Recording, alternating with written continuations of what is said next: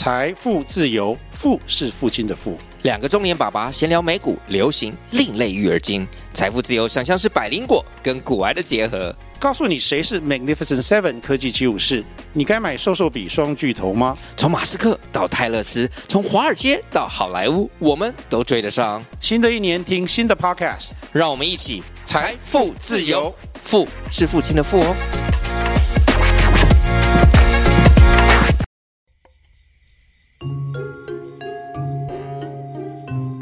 重启无感正能量，体验美好生活。欢迎来到 Emily 美学院。嗨，我是 Emily，一位跨界艺术家，在二零一五年创办了 Emily 美学院，传递生活美学的理念，推动节气饮食、心灵美学。以及形象管理，在节目里我会和您分享生活美学大小事，邀请您和我一起重启五感能量，体验美好生活。Emily 美学院导师会客室，今天很开心，还是子轩老师来到了我们的现场。嗨，大家好，Emily 好。我们继续来跟大家聊聊味觉。根据研究，在怀孕的前十五周，胎儿的味蕾就已经形成。我们请子轩来为我们聊聊味觉这个感官。我们的舌头上有不同的味蕾细胞，舌头的后部是可以品尝出苦的味道。前端则是可以品尝到甜的味道，而在舌头的两侧则是可以辨别咸的味道。靠近舌头中央的，则是可以分辨酸的味道。透过整个舌头上分布的不同味蕾受器，我们就可以品尝得出料理的美味。哇，这个是我最擅长的，因为我非常喜欢做料理。我在想，像我们很喜欢做料理的人，味觉的发展是特别的敏锐，这是非常有可能的。对于料理的酸甜苦咸的感受度很高，也就代表着你的味觉敏锐。那在味觉跟我们的感觉统合有什么样的关系呢？有没有什么样的案例跟我们聊聊？我们有遇过一个只爱吃白饭的孩子。原因是因为他的味觉非常的敏感，他不能忍受白饭上有乳汁，或是连香松他都不喜欢啊！这是所有小朋友都最喜欢的东西，他竟然不喜欢。对他也不喜欢吃蛋，蛋白、蛋黄他都不爱。为此，妈妈非常的苦恼。在家里，妈妈可以尽量的帮他准备他喜欢的食物，但在学校就没有那么简单。因为学校的食物他不喜欢，因此他也不愿意进食。那后来怎么协助他做改善呢？后来我们跟妈妈讨论之后，我们决定一起来上烹饪课，一起做料理。从一开始他自己准备食材到料理这些食材，一开始他不愿意自己吃，而是做给妈妈吃。到后面他看到妈妈吃的津津有味的样子。他也忍不住想要自己尝一口，那他的妈妈应该非常非常感动，是看到自己的孩子原本只吃白饭，到后面愿意吃自己做的食物，这让妈妈非常的感动。接下来呢，我们可以聊聊嗅觉。根据研究，胎儿在二十四周左右，鼻腔中间的嗅觉细胞就能够开始作用。而且很有趣哦，胎儿在子宫里接触到的味道和气味，当他出生之后，他也特别喜欢这样的味道。子轩有什么关于嗅觉的小常识可以跟我们分享？嗅觉它有两种神经系统参与，就是嗅神经系统和鼻三叉神经系统。嗅觉和味觉也同时会互相的整合和作用。对，当我们在饮食的时候，我们都会说色、香、味。所以香跟味就是呃嗅觉跟味觉上面的这个呃整合作用。是啊，嗅觉是一种源感，也就是说，它透过长距离感受化学刺激的感觉。哦，那相对来说，味觉是不是一种近感？因为它直接用味蕾的接触。对，而且嗅觉远比味觉复杂，人可以辨识大约一万种以上的不同气味。这些是由七个最基本的味道感知分子所产生的。嗅觉也是动物最主要的感觉之一。很有趣的是，许多生物虽然没有很好的视力，却有相当敏锐的嗅觉。那由于嗅觉对于有机体健康的重要与关联性，在近年来的医学上，有关嗅觉研究的计划变得很受欢迎啊。之后我们也会针对嗅觉。请到嗅觉方面的专家来跟我们讨论。嗯，那想请教一下子轩老师，有没有遇到就是嗅觉特别敏感的案例？有，我们有遇到在学校不愿意进到厕所上厕所的孩子，原因是因为他很讨厌学校厕所发出来的味道。呃，我相信这是很多孩子的问题，甚至成人，呃，在外面的公用厕所也同样会遇到这样的状况。好像很多女性朋友正因为不想受到嗅觉的污染，所以就常常在外头不上厕所，产生身体上的很多问题。如果碰到，嗅觉如此敏感的人，我们是不是可以提供他什么样的建议？我的建议一样是以渐进式的方式，多增加不同的感觉经验。因此，在嗅觉经验的培养上，我们可以试试看芳疗课程。太好了，这是我们接下来会跟大家讨论的项目。不知道大家有没有听过一个童话故事？就是呢，一个公主因为床下面有几颗豌豆而睡不着，这个就是触觉的问题。根据研究，胎儿在第七周就会动，等他们再大一些，已经会把手脚放到嘴巴里面。对啊，除了胎儿之外，一出生的小婴儿，他们也会用嘴巴来探索这个世界。在我们的触觉分布里面。嘴唇上的触觉感受器分布的非常的密集哦。那除了嘴巴，我相信其他的触感，包括我们所有的皮肤部分，应该是占人体面积最大的吧？是的，皮肤是我们人体面积最大的器官。曾经有个心理学家，他做过一个恒河猴的实验，他把刚脱离亲生母亲的小猴子放入一个同时有铁丝猴妈妈。与绒布猴妈妈的空间中，其中只有铁丝猴妈妈身上有奶瓶。研究员当时预期小猴应该要因为有生理需求而会长时间依靠在铁丝猴妈妈的身上，结果出乎大家意料之外。研究员发现小猴竟然花了较长的时间依附在绒布猴妈妈身上，而只有肚子饿的时候才会依附在铁丝猴妈妈身上。这个研究证明了。比起奶水，柔软的抚触带给幼猴的安慰更加的重要。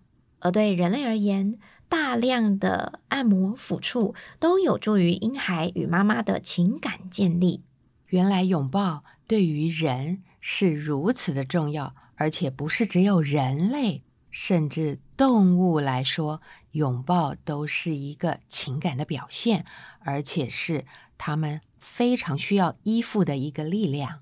对，能够回应孩子的拥抱的母亲，与孩子的依附关系建立会比较良好，给予孩子的安全感也较为足够哦。那我们现在就要来研究一下，如果触觉过度敏感该怎么办呢？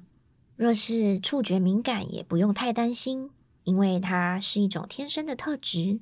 虽然有时候会因为环境的刺激而感受比较强烈，但是是可以靠。给予大量的触觉刺激而有所改善的，我常常建议家中有触觉敏感孩子的家长，可以给予孩子大量的触觉刺激，比如说婴儿按摩或是也可以多玩手指膏的游戏。什么叫做手指膏？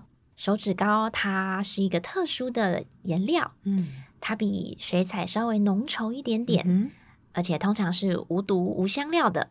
所以它等于是用手指来画图是哦，很有趣。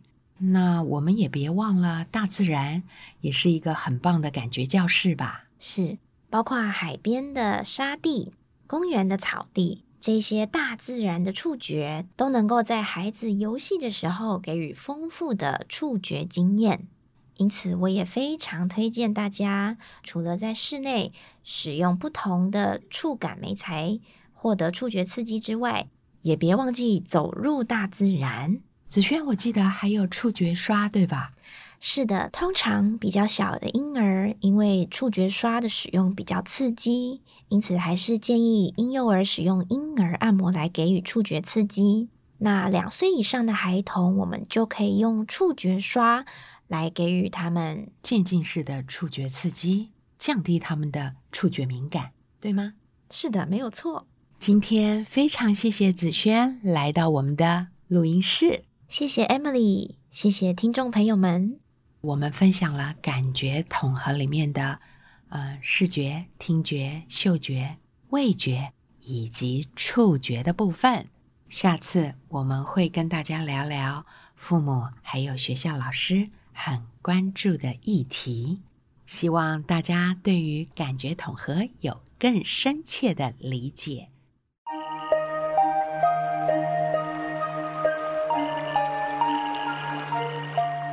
时间来到了充满节庆氛围的年末，即将挥别二零二三年，进入二零二四年了。今天来教大家做一道喜爱蔬食的人一定要会的彩椒节瓜羊菇塔。我们先来告诉大家。食材的备料，第一个是绿色的节瓜，第二个就是红色的彩椒以及黄色的彩椒，第三个要准备的就是大颗的羊菇，以及一颗洋葱，还有鲜绿的九层塔、橄榄油、海盐、研磨的黑胡椒。接下来，我们来分享料理的步骤。第一个步骤是洗，把节瓜、还有红黄彩椒以及九层塔洗净备用。第二个步骤是切，我们把节瓜、红黄彩椒、洋葱都切成小丁状，差不多每一个都是零点五公分的。立方体。这个同时呢，我们把羊菇的蒂头可以把它挖起来，也切丁备用。这道料理很重要的就是切工。我觉得在料理的过程，呃，等待是一种艺术。那么在锻炼切工这个部分呢，就算是一种耐心的磨练。所以，料理不是只有几何学或者色彩学，甚至包括人生哲学也运用在其中。接下来就是很重要炒的步骤。我们的炒锅必须要选择有一些深度的炒锅，必须预热。预热好之后，我们再加上少许的橄榄油。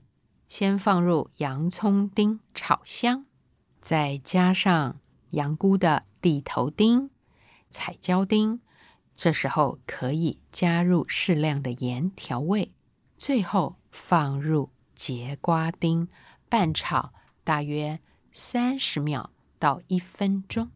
炒熟、炒香之后，我们就可以把炒好的混合时蔬丁起锅。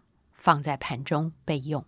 在这个炒的过程里面，呃，很重要的一个关键就是火候，以及这些食材有没有出水。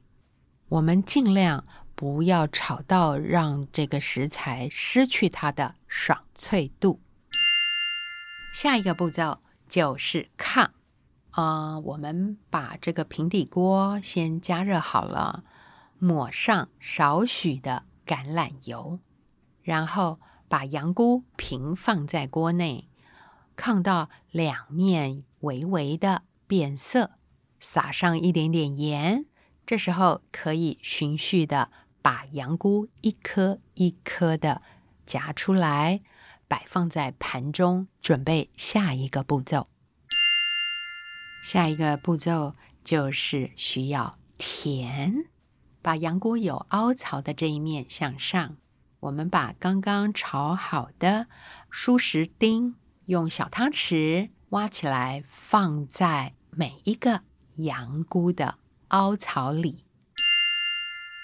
接着下来就是摆盘的美学，这道有点异国风味的料理呈现了。摆盘的点线面结构，以羊菇为点，可以创造各种图面的效果。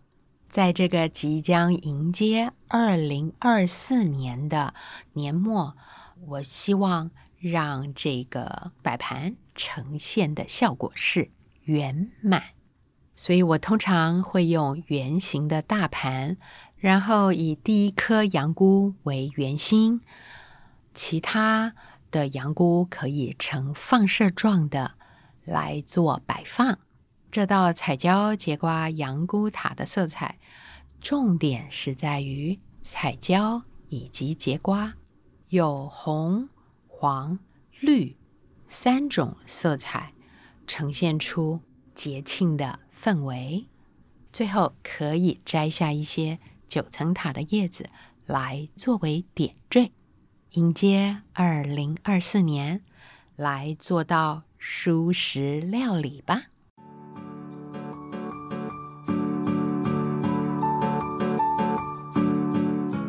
以上是今天的分享，节目就到这儿喽。我是 Emily，今天要送给大家的正能量小语：风还有雨，都是大自然。送给我们的净化礼物，风吹散所有的浊气，雨水冲刷负面的意识，是洗涤心灵、扬升意识最好的时机。